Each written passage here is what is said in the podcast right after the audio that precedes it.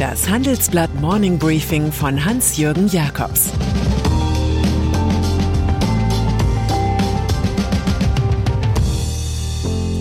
Guten Morgen allerseits. Heute ist Montag, der 7. März. Und das sind unsere Themen. Aufstand gegen Putins Geschäftsmodell. Behörde warnt vor deutscher Cyberrache. Nie mehr Buckingham Palace. Ukraine-Krieg. Der Ruf nach härteren Sanktionen gegen die Kriegsmaschine des Wladimir Putin wird immer lauter. Das liegt daran, dass seine Soldaten die 400.000 Menschen von Mariupol ohne Strom, Heizung und Lebensmittel leiden lassen.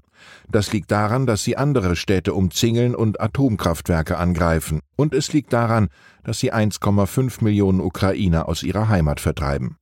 In Moskau und anderswo im Putin-Staat demonstrieren Tausende gegen den Krieg. Doch ARD, ZDF, BBC, CNN und Bloomberg dürfen das in Russland nicht mehr berichten und haben folgerichtig ihre journalistische Arbeit dort eingestellt. Business. Putin hat mit dem Überfall auf die Ukraine auch dem Freiheitsmodell des Westens den Krieg erklärt. Bizarr ist, dass sein Geschäftsmodell mit dem Westen aber im Wesentlichen wie gehabt weiterläuft. Allein für seine Gaslieferungen an Europa hat er im Februar jeden Tag mehr als 200 Millionen Euro kassiert. Gasgeld ist Blutgeld. Unsere in alle Welt hinausposaunten Sanktionen lassen just die größten russischen Finanzinstitute Sperrbank und Gazprombank aus.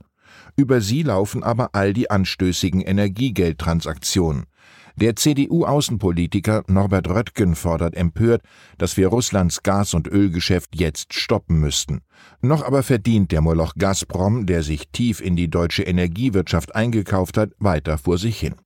Immerhin die US-Regierung berät mit ihren europäischen Verbündeten über einen Importstopp für russisches Öl. Das bestätigte US-Außenminister Anthony Blinken. Europäisches Gas. Auch andere mischen sich in der Sache ein. Gebäudedienstleistungschef Michael Wisser verlangt ultimativ, stellen Sie Geschäfte mit Russland ein. Die niederländische Finanzministerin Sigrid Kaag macht im Handelsblatt-Interview ebenfalls Druck. Die Niederlande seien offen dafür, mehr Banken von SWIFT auszuschließen. Aber sie akzeptierten die Zögerlichkeit anderer EU-Staaten, die viel stärker abhängig vom Import russischen Gases seien.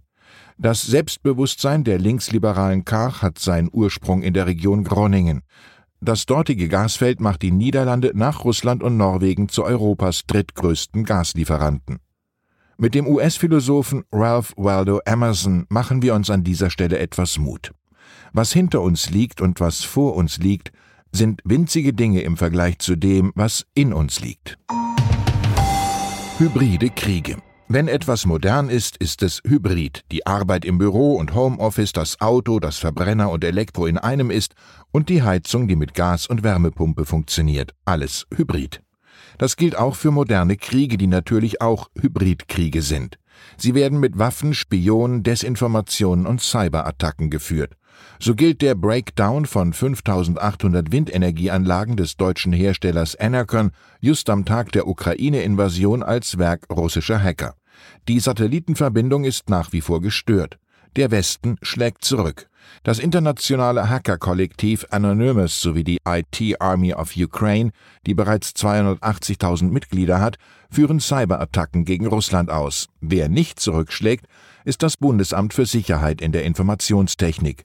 Es warnt vielmehr, dass Angriffe auf IT-Systeme generell verboten seien. Mutwillig herbeigeführte Überlastungen von Webseiten bürgen ein erhebliches Gefährdungspotenzial. Markus Hartmann von der Zentral- und Ansprechstelle Cybercrime in Nordrhein-Westfalen zeigt sich besorgt. Hackerangriffe könnten zu einer weiteren Eskalation des Konflikts beitragen, sagt Hartmann. Cum-Ex. Meinungsfreiheit bedeutet bei uns, dass Leute, die etwas zu verbergen haben, nicht verborgen bleiben. Leute wie der gewiefte Steueranwalt Hanno Berger zum Beispiel. Er gilt als Erfinder der mittlerweile illegalen Cum-Ex-Steuermanipulation. Jüngst ist er nach langen Prozessen aus der Schweiz in seine deutsche Heimat ausgeliefert worden. Nun sitzt er in der Justizvollzugsanstalt Frankfurt-Preungesheim. Schon bald wird Berger wegen des Verdachts auf Steuerhinterziehung und Betrug auf der Anklagebank in Wiesbaden sitzen. Mehr als zehn Jahre Haft drohen. Jetzt haben nach unseren Informationen alle drei von ihm bestellten Wahlverteidiger ihre Mandate niedergelegt. Grund Hanno Berger gilt als beratungsresistent, was ein Prozessrisiko ist. Der Beschuldigte selbst sah sich zuletzt einer von ihm vermuteten Verschwörung von Justiz, Politik und Medien ausgeliefert. Die Queen. Und dann ist da noch die 95 Jahre alte Queen Elizabeth II. Ihre Wohnungswahl elektrisiert derzeit das britische Volk und die Adelsversteher aus aller Welt. Denn die seit 70 Jahren regierende Königin gibt den Buckingham Palast als Hauptwohnsitz auf. Jenen Ort also, den wir aus bunten Blättern und The Crown zu kennen glauben. Elisabeth II. bleibt nach zwei Jahren Corona-Isolation einfach auf Schloss Windsor, rund 35 Kilometer außerhalb Londons. Der Schritt ist insofern nachvollziehbar, als das Windsor Castle seit 1917 auch Namensgeber für die Monarchenfamilie ist. Wer Buckingham als Seniorinnenresidenz besser fände, kann sich mit einem königlichen Bonmot trösten.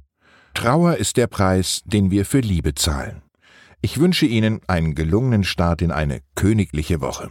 Es grüßt Sie herzlich Ihr Hans-Jürgen Jakobs. Das war das Handelsblatt Morning Briefing von Hans-Jürgen Jakobs, gesprochen von Peter Hofmann.